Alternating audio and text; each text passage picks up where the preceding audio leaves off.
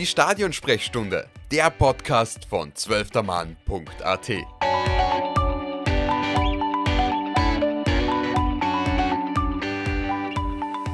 Es ist die Endzeit und wir sind dabei. Nach dem österreichischen Sommermärchen 2017 in den Niederlanden, wo unsere ÖFB-Damen sensationell den Einzug ins Halbfinale geschafft haben.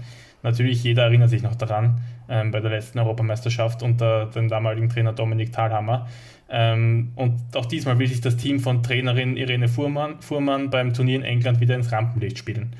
Ob sie das in ihren ersten beiden Gruppenspielen, es wurden nämlich schon zwei ausgetragen, bereits geschafft haben, wie die EM sonst so läuft und welchen Stellenwert sie das oder das ganze Turnier generell für den Frauenfußball insgesamt hat und einnimmt, bespreche ich in dieser Folge der Stadionsprechstunde mit unserem designierten Frauenfußballexperten von 12termann.at, Matthias Riemer. Hallo Matthias. Hallo, Grüße. Du Matthias, wie hast du bis jetzt die Frauen, ähm, die, die, die EM der Frauen verfolgt? Hast du viele Spiele gesehen? Also die von unseren ähm, Mädels natürlich, ähm, klar, die haben wir uns, die haben wir alle gesehen. Aber hast du dir andere angeschaut, regelmäßig? Äh, ich schaue mir die Spiele natürlich regelmäßig an, ist natürlich jetzt an dieser Stelle mal ein großes Lob an unseren äh, Fernsehsender, den ORF, der ja, glaube ich, als einziger Fernsehsender in ganz Europa die äh, sämtliche Spiele live überträgt.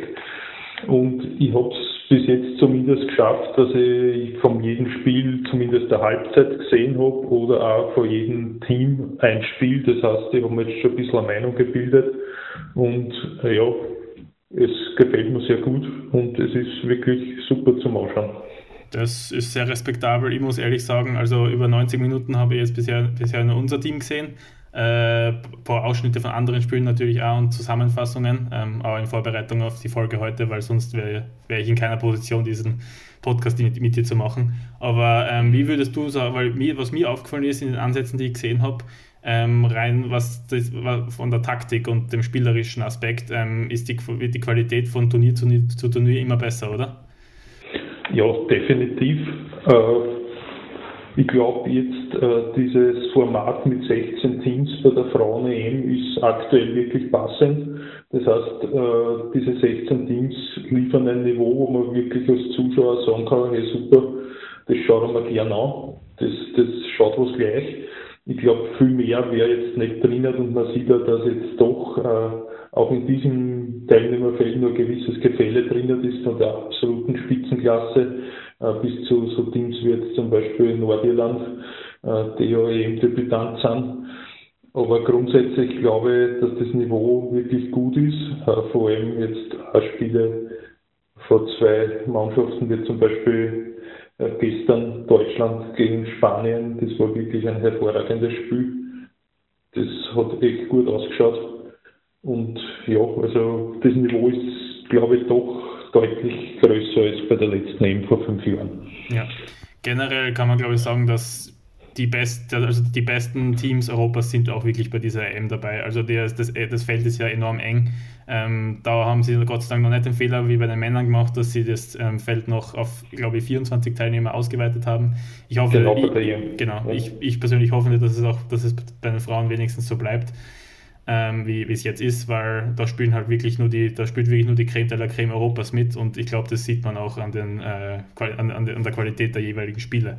Und ähm, was auch absolut in die Höhe schießt, sind die Zuschauerquoten. Die Leute, die einschalten, die, die ins Stadion gehen. Eben ein Eröffnungsspiel, wo wir ja beteiligt waren gegen, gegen die Gastgeberinnen aus England, waren ja fast 70.000 Zuschauerinnen und Zuschauer im Old Trafford. Also da war, das war schon mhm. fast prall gefüllt.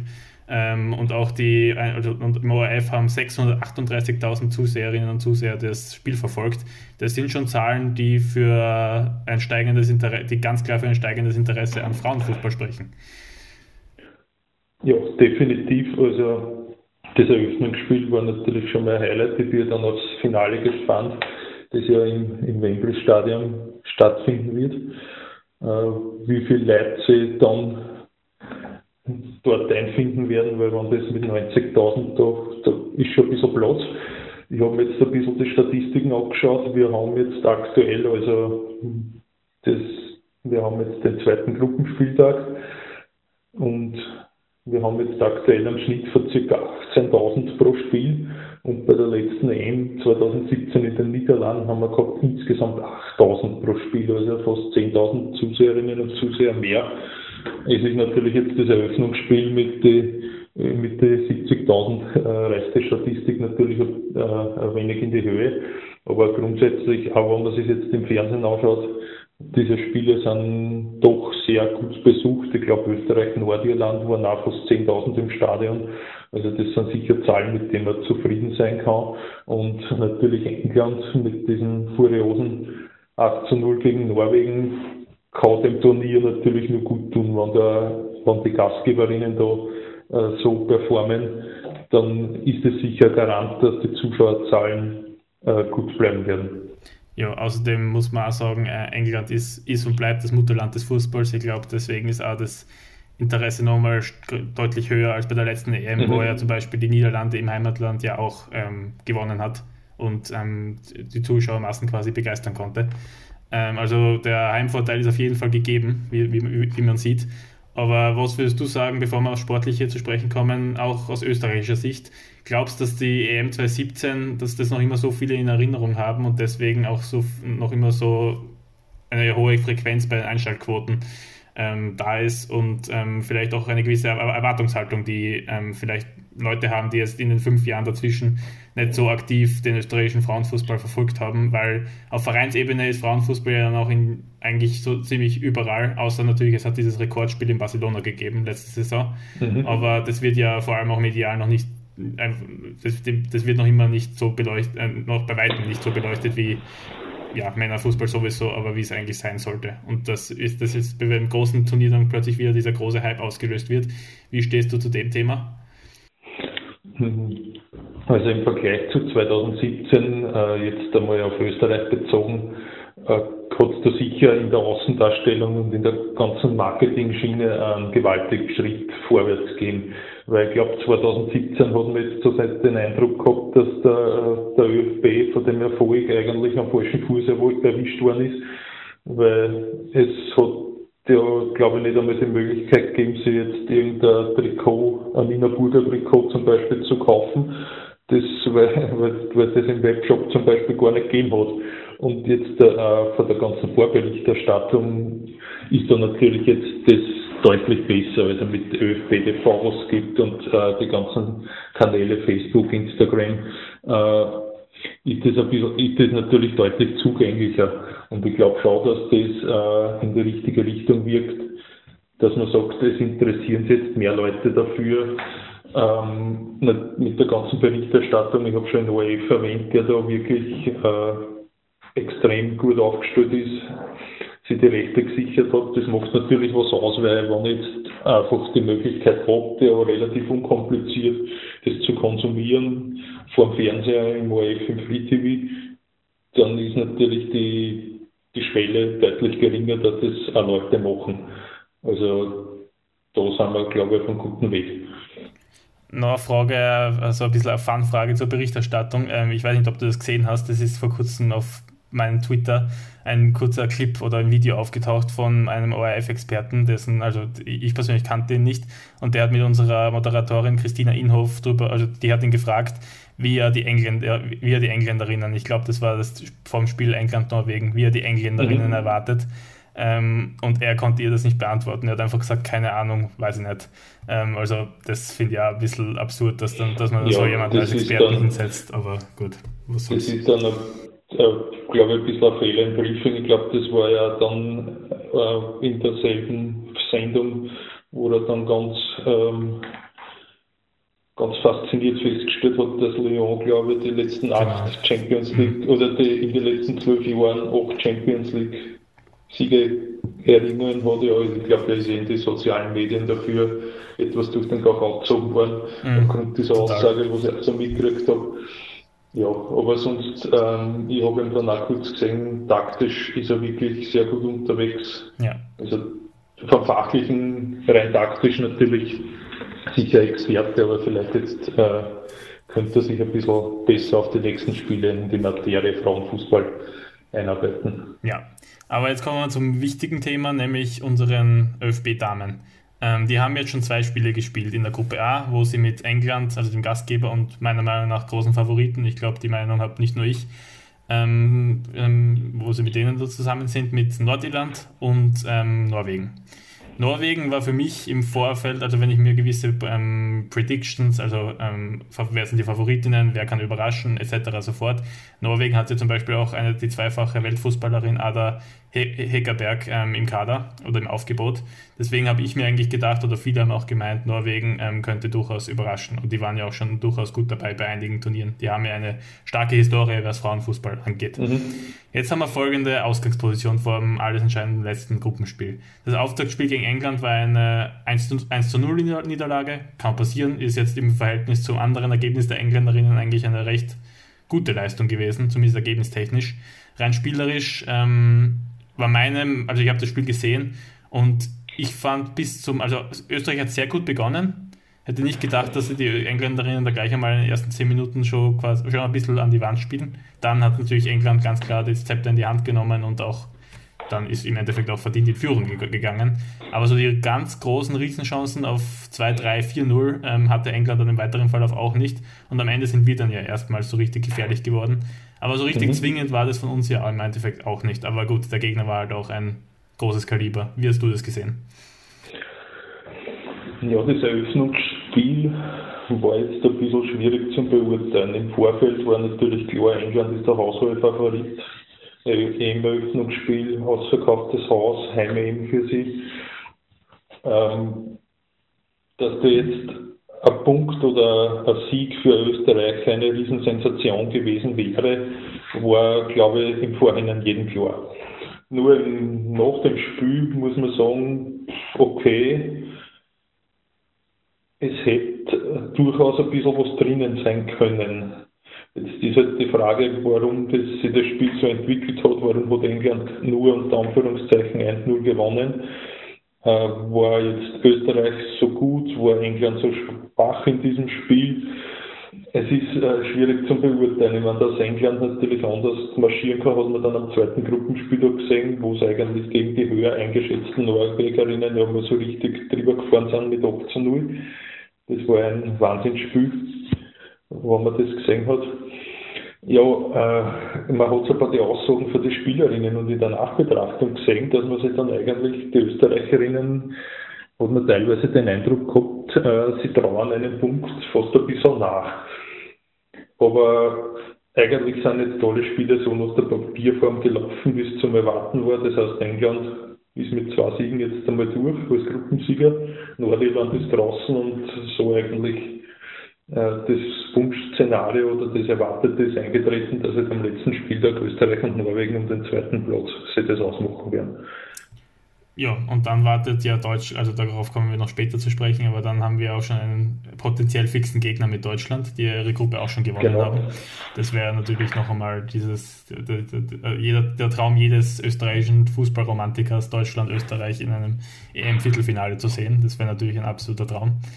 Ähm, aber nochmal zum England-Spiel. Wie findest du, wie hast du das Tor gesehen? Das hätte man durchaus besser verteidigen können, oder? Ja, also was Österreich den Großteil des Spiels sehr gut gemacht hat, war da im Endeffekt, wie man sagt, einfach Botschafts. Das heißt, an einer ungünstigen Stelle den Ball verloren, dann nur die Torfrau überhoben und die Rettungsaktion, ich glaube, von der Karina Wenninger, die hat halt um ein Schuhkreis, kleine Schuhe gehabt sonst war das, war das vielleicht nur äh, gut gegangen. Aber ja, wie du schon gesagt hast, äh, der Sieg für England unterm Strich verdient. Sie waren einfach die stärkere Mannschaft, aber wie gesagt, ähm, im Nachhinein könnte man natürlich sagen, okay, Punkt wäre schon drin gewesen, wo man sich vielleicht ein bisschen mehr zugetraut hätte.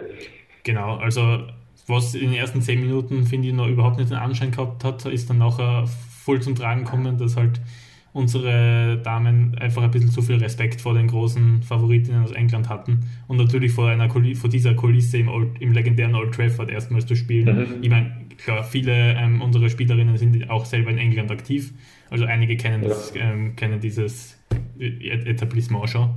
aber dennoch ist es, glaube ich, zumindest auch, wenn man, wenn man bedenkt, dass es das Auftaktspiel war und das erste EM-Spiel seit fünf Jahren, dann ähm, kann man, glaube ich, schon nachvollziehen, dass das vielleicht im ersten Spiel noch in die Hose geht. Aber klar, England war selber auch nervös, das hat man, finde ich, vor allem in der ersten Halbzeit gemerkt. Mhm. Und da hätte man eventuell sogar noch einen Punkt sich schnappen können. Aber im Endeffekt, ähm, ja, erwarten hätte man sich, glaube ich, da nicht, man hätte sich jetzt nicht unbedingt erwarten dürfen, dass man da was mitnimmt. Deswegen hat das schon Natürlich. gepasst und es ist das eingetroffen, was, ja, also einfach planmäßig, würde ich sagen. Deswegen genau. nachtrauern würde ich jetzt, ähm, nachtrauern würde ich dem jetzt nicht.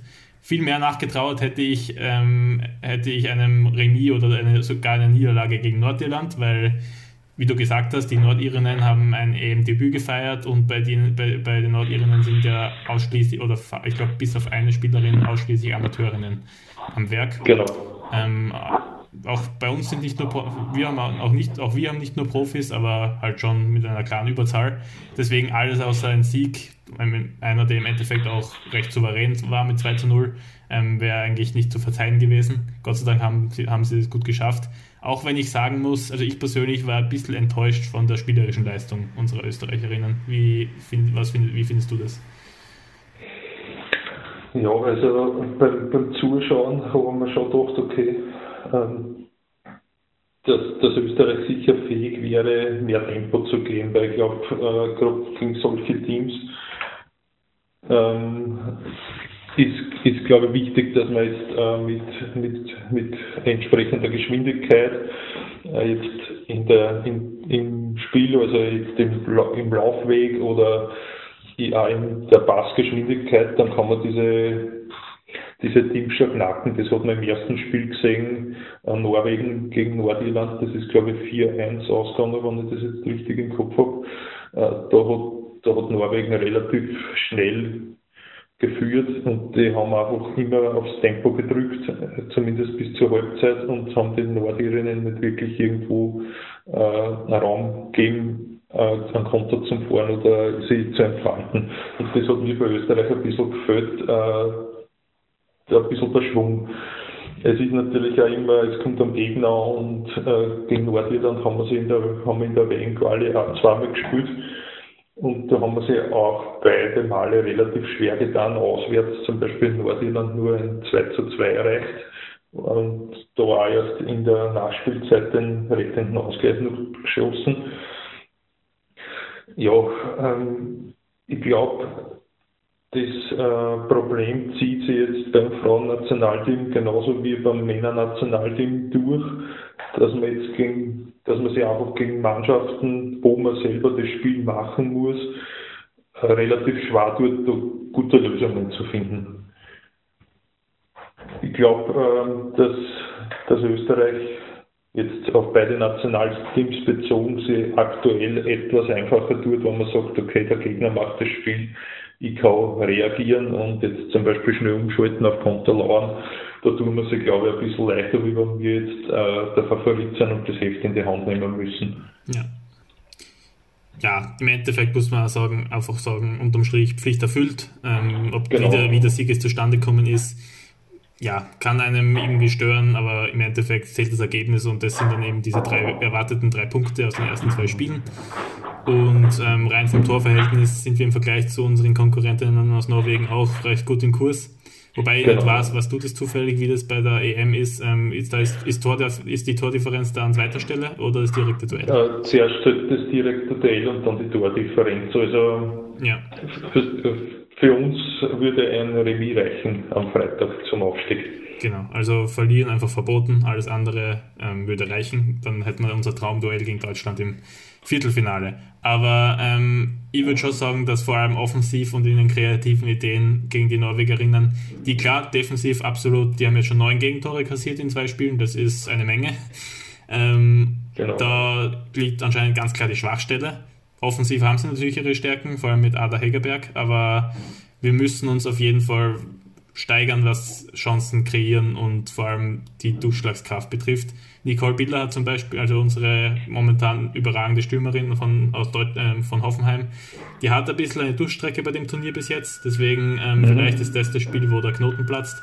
Das wäre das wär wünschenswert, weil ähm, wir, wir haben gesehen, Norwegen ist defensiv verwundbar. Wie glaubst genau. du, ähm, wird Irene Fuhrmann unser Team da darauf einstellen? Äh, ich glaube, gegen Norwegen wird es auch wichtig sein, äh, das entsprechende Tempo zu finden. Wenn man das Spiel England gegen Norwegen gesehen hat, ich glaube, die Engländerinnen haben die Norwegerinnen gefühlt alle zwei, drei Minuten mit demselben Spielzug aufgemacht. Also irgendwo aus der Abwehr oder aus dem zentralen Mittelfeld ein Ball auf die Seite, dort auf der Außenlinie ist die Spielerin aufgezogen und hat dann den Ball entweder flach oder mit der Flanke zur Mitte gebracht und das hat eigentlich jedes Mal für Gefahr gesorgt und ich habe es jetzt genau im Kopf, ich glaube zur Halbzeit ist 6-0 gestanden und ich glaube ich glaube drei Tore sind sicher über diesen Spielzug entstanden, also das war das war eigentlich Schema F und das, über die Seiten waren die auf jeden Fall anfällig. Also wir hätten da zum Beispiel mit der äh, Julia Hickelsberger-Füller eine Spielerin, die da prädestiniert ist dafür, die sehr schnell ist, technischer gut und da jetzt das sicher machen kann. Äh, weil du auf die Nicole Wieler angesprochen hast, Schwachstelle für Österreich ist sicherlich der Sturm. Ich glaube, wir haben jetzt drei Stürmerinnen im Kader bei der EM die Nicole Bieler und dann aus der heimischen Bundesliga die Lisa Markers und die Steffi Enzinger. Und äh, bis jetzt die beiden, also England und Nordirland, haben sie beide sehr gut verstanden, die Nicole Bieler komplett aus dem Spiel zu nehmen. Ich glaube, gegen Norwegen, also gegen Nordirland ist sie teilweise für drei Gegnerinnen bearbeitet worden und ja, dass sie Qualität hat, ist klar, weil jetzt Torschützenkönigin und Spielerin des Jahres in Deutschland wird jetzt da nicht weil du zu lustig bist, äh, sondern da musst du schon was drauf haben, aber äh, wenn halt diese, es gibt ein paar Schlüsselspielerinnen bei Österreich, die halt wichtig sind und wenn die Gegnerinnen die aus dem Spiel nehmen, wird schwierig. Natürlich, dass sie Qualität hat und dann nicht viel Chancen für Tor braucht, das wissen wir alle. Genau, also gegen eine wackelige norwegische Defensive kann da auf jeden Fall der Knoten platzen, da bin ich mir relativ sicher. Definitiv, ja. Aber was halt auch wichtig sein wird, ist, dass aus dem Mittelfeld ein bisschen mehr kommt, vor allem im Spiel nach vorne ähm, oder ein bisschen mehr Kreativität vor allem. Ähm, welche Spielerinnen sind dir in den ersten zwei Spielen positiv? Und, also wir haben jetzt über Nicole Billers Durchstrecke geredet, aber ähm, wie würdest du die Leistungen der individuellen Spielerinnen bis jetzt ähm, bewerten. Also wir haben ja auch relativ, man darf nicht vergessen, also das geht all, ziemlich so ziemlich allen Teams so, aber wir haben ja schon den ein oder anderen Corona-Ausfall gehabt. Mhm. Jetzt hat es Katharina Naschenweg, Naschenweng, unsere Torschütze zum 2 0 gegen Nordirland erwischt. Die wird leider ausfallen. Ähm, ja. Laura äh, Wienreuter ist, steht vor der Rückkehr, die könnte fit werden für Freitag. Aber das ist natürlich, kommt natürlich auch noch dazu, dass wir da ein bisschen geschwächt sind. Aber der mhm. Kader mhm. ist immer noch stark genug, dass, wir da, dass das sich ausgehen soll bis Freitag. Aber wen würde, wie, wie, wie würde dein Zeugnis bis jetzt ausfallen? Ähm, ja, also wer mir bis jetzt sehr gut gefallen hat, ist die Barbara Dunst. Ja. Die ist ja, glaube ich, die ist auch gegen Norwegen, äh, gegen Norwegen sage ich schon wieder, das ist schon die Vorfreude. also gegen, Norwegen, gegen Nordirland auch zur Spielerin des Spiels gekürt worden. Die hat in den, letzten, in den letzten Jahren wirklich einen sehr guten Schritt nach vorn gemacht und hat sich eigentlich so heimlich still und leise von einer Jokerin oder Ergänzungsspielerin zur absoluten Stammkraft entwickelt. Äh, die war wirklich sehr gut. Äh, die Laura Winreuter, die das zweite Spiel leider verpasst hat und hoffentlich wieder fit wird. Also das schaut ja schon mal sehr gut aus, dass sie am Freitag zum Einsatz kommen könnte. Die hat ja gegen England auch Bombenpartie gespielt und die Gegenspielerin eigentlich komplett aus dem Spiel genommen. Die hat ja dann keinen Stich gemacht. In der Abwehr Karina äh, Wenninger, auch sehr souverän, gibt es auch nichts. Ja, das, das passt auf jeden Fall. Na voll. Also ich, ich finde, nach den ersten zwei Spielen kann man auch noch nicht so richtig ein endgültiges Zeugnis oder eine endgültige Bewertung abgeben. Dafür sind es erstens zu wenig Spiele und zweitens, ja, ähm, wie du gesagt hast, Barbara Dunz gegen Nordirland, absolut unser, unsere Schlüsselspielerin. Und ähm, Anbei sei erwähnt, ähm, mit der haben wir ein sehr cooles Interview geführt vor nicht allzu langer Zeit, also da könnt ihr auch sehr gerne reinhören. Ähm, jetzt nochmal abschließend, Matthias, ähm, also was ist einmal dein Tipp für das Norwegen-Spiel? Das würde mich interessieren. Boah, ich traue es wirklich überhaupt nicht einzuschätzen. Ähm, grundsätzlich der Papierform nach ist Norwegen trotzdem der Favorit für mich. Also vom Kader her sind sie doch über Österreich zu stellen. Das ist klar darum, ja, sie sind ein Top 2 Team, wir Top 3 Team, das hat auch seine Gründe und auch die Position in der Weltranglisten, warum die vor uns liegen. Ähm, es wird halt jetzt darauf ankommen, wie sie sich nach diesem 8 0 Debakel gegen England äh, präsentieren. Ähm, hat das jetzt irgendein Metall nichts bei ihnen hinterlassen, weil so eine Niederlage, das war jetzt auch die höchste Niederlage in der, in der Geschichte des norwegischen Frauenfußballteams. Also die haben noch nie höher als 8 zu 0 verloren gehabt. Das war historisch, also im negativen Sinn historisch. Ist natürlich eher die Frage, wie ist jetzt diese, diese Klatsche, wie man auf gut österreichisch sagt, wie ist das verküfeln. Ähm, haben die das irgendwie, schaffen sie das irgendwie bis Freitag aus dem Kopf zu kriegen oder nicht? Auf das wird viel ankommen. Äh, oder schaffen sie das irgendwie umzumünzen mit so einer jetzt erst recht und jetzt sagen wir es alle, dass wir es da können und die sind jetzt total motiviert bis in die Haarspitzen, dann wird es äh, für Österreich schwierig. Wenn da jetzt ein bisschen die Verunsicherung noch weiter mitschwingt, äh, dann hat Österreich natürlich seine Chancen. Ich glaube, gegen Norwegen haben wir jetzt schon länger nicht gespielt. Ähm, das letzte Mal, denke ich, in der EM-Quali für 2017. Und da war es so, ich glaube, äh, das Heimspiel hat Österreich 1-0 verloren, aber auch nur durch einen Elfmeter. Und auswärts hat man dann in Oslo ein Remis geholt, ein 2 zu 2 war das, das jetzt da wichtig war, dann auch für die WM, für die EM-Quali.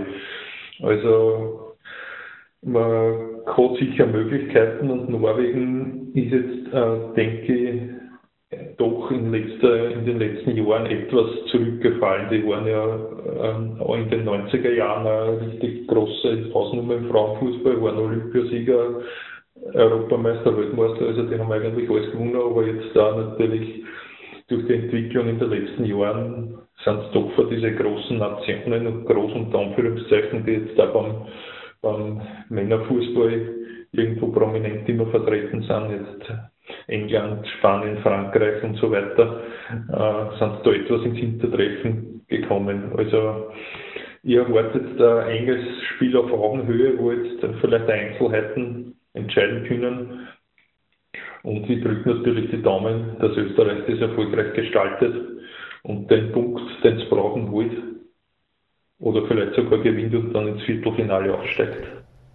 Ja, also ähm, ich glaube auf jeden Fall, dass wir gute Chancen haben. Die Norwegerinnen, das wäre nicht menschlich, wenn die nicht verunsichert wären nach dem Debakel. Das kann, also das wäre wirklich, also da muss irgendein Knicks vorhanden sein. Aber natürlich, sie haben noch immer die ähm, rechnerische Chance weiterzukommen. Und deswegen, vielleicht sind sie deswegen auch, oder auch wegen der Niederlage und eben dem Fakt, dass sie noch weiterkommen können, ähm, zusätzlich motiviert, das, da bin ich mir relativ sicher. Und es wäre für Norwegen ja auch ein bisschen eine, schon ein bisschen ein Debakel, wenn sie in dieser Gruppe, auch wenn Österreich natürlich kein schlechtes Team hat, aber in der Gruppe musst du eigentlich weiterkommen als Norwegen. Ähm, deswegen, mhm, ja. ja. deswegen, aber ich bin einfach mal so frech und tippe auf ein 2 zu 1 für uns. Da bin ich mal, da, da bin ich einfach einmal optimistisch zur Abwechslung. Uh, wenn ich sagen muss, also die Österreicherinnen dürfen, dürfen da, müssen da mit einer mit, mit der nötigen Seriosität rangehen, weil ich, ich persönlich habe den Sturm der Pressekonferenz nicht verstanden nach dem Nordirland-Spiel. Äh, hätte nicht unbedingt sein müssen, aber ähm, gut, wer freut sich nicht über einen Sieg bei einer Europameisterschaft, das ist ja auch klar. Genau. Ja. Deswegen hoffen wir das Beste. Wir werden natürlich gespannt vom Fernseher warten. Abschließend, Matthias, wollte ich noch aufs ähm, generelle allgemeine Turnier ansprechen. Ähm, wer für die in den ersten, ich meine, die zwei Runden sind ja noch nicht komplett ausgespielt. Die Gruppe C und die Gruppe D sind noch an der Reihe heute genau. und morgen, glaube ich. Deswegen ähm, ja, kann man da vielleicht auch noch nicht allzu viel sagen, aber für mich persönlich hat sie bis jetzt Deutschland überraschend souverän präsentiert. Vor dem Turnier hätte ich die nicht so stark eingeschätzt und auch in diversen ähm, Vorhersagungen etc. sofort. Auch aus Deutschland selber war der Optimismus eigentlich nicht mhm. so groß, weil die ja eher, genau. früher war Deutschland ja die Macht schlechthin im Frauenfußball. Das hat sich in den letzten Jahren ganz klar geändert. Ähm, bei Turnieren haben sie eigentlich regelmäßig enttäuscht. Aber Deutschland bis jetzt wirklich ähm, sehenswert. Also Dänemark und Spanien so derart souverän zu schlagen, das ist alle Ehren wert. Mhm. Ja, definitiv. Also das erste Spiel Deutsch, äh, von Deutschland gegen Dänemark, äh, das war ja wirklich extrem stark für Deutschland. Äh, wirklich Tempo vom Anfang bis zum Ende. Das war, war so nicht zu erwarten, wie du gesagt hast. Also im Vorfeld war man also in Deutschland auch selber unsicher, äh, was, was kommt da raus. Ich meine, natürlich, Deutschland ist äh, bei jedem Turnier irgendwo mit Favorit, aber jetzt als allererster sind die sicher nicht genannt worden. Und gegen, gegen Dänemark immerhin, immerhin amtierender Vize-Europameister, die mal 4-0 aus dem Stadion schießen, ist schon Ansage und vor allem die Art und Weise, wie das, äh, wie das Spiel zustande gekommen ist. Also da war wirklich Tempo drinnen, Angriff vom Angriff und da waren Chancen für vier weitere Tore mindestens noch dabei. Und die Deutschen, die haben Dänemark aber so richtig im Regal gehabt. Da haben die Däninnen eigentlich überhaupt kein Land gesehen, äh, was ich eigentlich äh, relativ enttäuschend gefunden habe von Dänemark. Sie haben sie jetzt da im zweiten Spiel gegen Finnland, äh, haben sie zwar gewonnen, aber auch 1-0 durch ein ja, etwas glückliches Tor. Ähm, ja, und die spielen jetzt am Freitag gegen, also nicht am Freitag, sondern am Samstag gegen Spanien um den Aufstieg, aber wenn sie Dänemark wieder so präsentiert, dann wird, wird Spanien das Rennen machen. Äh, Spanien ist ja auch von vielen als Mitfavorit gesehen worden, haben natürlich einen bitteren Ausfall kurz vor dem Turnier gehabt, als ihre Starspielerin mit einem Kreuzbandverlies ausgefallen ist. Ähm, haben gegen Finnland sehr souverän gewonnen und gegen Deutschland 2-0 verloren. Ja, da hat Deutschland eigentlich so ein typisch deutsches Spiel, relativ humorlos hinten drauf alles Wecker verteidigt und vorn die zwei Chancen, die es gehabt haben, eiskalt genutzt. Äh, das erste Tor war ein kapitaler Aussetzer von der spanischen Torfrau, die den Ball genau der spätere Torschütze in Fort Fies gespielt hat im 16er. Und das zweite Tor war dann ein Eckball, äh, Kopftor nach dem Eckball. Aber ja, äh, dass Deutschland nach zwei Spielen mit 6 zu 0 Toren fixes Gruppensieger feststeht und den schlechtesten, der Papierform nach schlechtesten Gruppengegner nur vor sich hat, war so nicht zum Erwarten. Also die sind wirklich sehr gut in das Turnier gestartet. Ja, und das wäre natürlich ein wahnsinnig harter Brocken, wenn wir dann auf, im Viertelfinale eventuell auf die Deutschen treffen. Aber genau. ja, wir würden uns trotzdem darauf freuen. Für mich persönlich ja, war ja, für mich persönlich waren die Spanierinnen ja schon Favorit oder Favoritinnen, Favoritinnen vor dem Turnier vor allem wegen ihrer überragenden Weltfußballerin Alexia Putellas, aber ja, die fällt jetzt leider ewig lang aus mit einer ganz schweren Verletzung. Ähm, gute Besserung an der Stelle auf jeden Fall. Aber so muss man ehrlich sagen, es führt kaum ein Weg an England vorbei. Also nach der Norwegen-Leistung, es ist ein Heimturnier. Ähm, England mhm. ist absolut am Weg, steil am Weg nach oben, sowohl auf im Vereinsfußball, was äh, im englischen Vereinsfußball und auch das Nationalteam betreffend. Also eigentlich, ich, ich sehe da kaum ein Team rankommen. Vielleicht, klar, Schweden und Niederlande sind vielleicht noch zu nennen aus Gruppe C. Die haben auch mhm. ganz starke, ganz viel Qualität in ihren Reihen. Frankreich natürlich, aber Frankreich als Nationalmannschaft oder hat eigentlich noch nie so richtig funktioniert. Man darf gespannt sein, sagen wir so. Aber ich glaube, ich habe auch ein bisschen herausgehört, dass England für die ja klar zu, zu, zu favorisieren ja, ist. Die werden, die werden wahrscheinlich im letzten Gruppenspiel gegen Nordirland auch nichts abbrennen lassen werden dann natürlich mit entsprechendem Selbstvertrauen ins, ins Viertelfinale gehen. Ja, gut, England und große Turniere ist ja da also ein bisschen äh, eine, eine Geschichte mit Bauchweh, aber ja, wenn die jetzt auf der Welle bleiben, dann traue ich denen ganz viel zu. Und Niederlande, Titelverteidiger, hat jetzt im ersten Spiel gegen Schweden äh, remisiert, aber Schweden war doch deutlich überlegen. Ja, Frankreich, erstes Spiel gegen Italien, sehr souverän, die sind ja auch äh, von vielen als Mitfavorit genannt worden, aber wie du eh schon angesprochen hast, ist ja da immer ein bisschen, bisschen die Frage, wie es das Turnier über die Bühne bringen. Ja, Frankreich hat sicher von der Qualität her äh, störe ich mal auf Fahrstufen mit England, vielleicht sogar leicht darüber. Aber bei Frankreich ist es immer das Thema, das am meisten mehr mit sich selbst beschäftigt wie mit irgendwelchen anderen Sachen. Das zieht sich bei denen witzigerweise auch durch beide Teams durch. Da hört man auch immer wieder vom Frauennationalteam, dass da jetzt äh, Lagerbildung gibt und Streit mit, der, mit dem Trainerteam. Und ich weiß, ich glaube, war das bei der WM 2010 Südafrika wo es da bei den, bei den französischen Herren äh, diese Revolte von der WM gegeben hat. Also, die sind da leider oft, die steigen sich da leider oft ein bisschen selber im Weg. Ja, aber ähm, ja, das würde ich einmal so festhalten, dass England für uns beide Favorit ist. Auf jeden Fall drücken wir unseren Damen die Daumen fürs letzte Spiel in Norwegen. Ich werd, wir werden beide natürlich gespannt vorm, gebannt vor dem Fernseher sitzen. Ähm, hoffen wir auf ein spannendes, aber erfolgreiches mhm. Spiel und wir, ich würde ja. sagen, wir hören wieder von dir, wenn dann vielleicht der Aufstieg fixiert ist und vor einem potenziellen Duell gegen Deutschland, genau. oder? Ja. Die Vorschau Viertelfinale Österreich gegen Deutschland machen genau. wir auf jeden Fall wieder. Genau. Und unbedingt. ansonsten, ansonsten werden wir sie sicher im Nachgang der EM einmal das ganze Turnier nochmal zu Gemüte analysieren, ob es einen würdigen Europameister oder würdige Europameisterinnen gibt.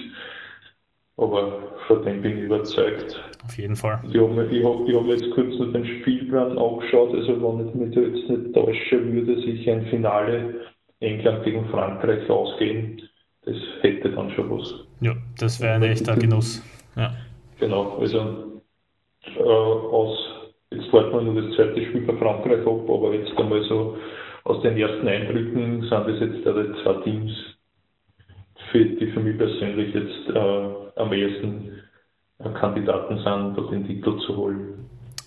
Ja, man darf gespannt sein. Wir hoffen auf ein weiteres cooles Turnier mit österreichischer Beteiligung. Danke Matthias, schönen Tag noch und danke euch fürs Zuhören. Macht es gut. Ja, danke. Auch einen schönen Tag von mir und bis bald. Baba.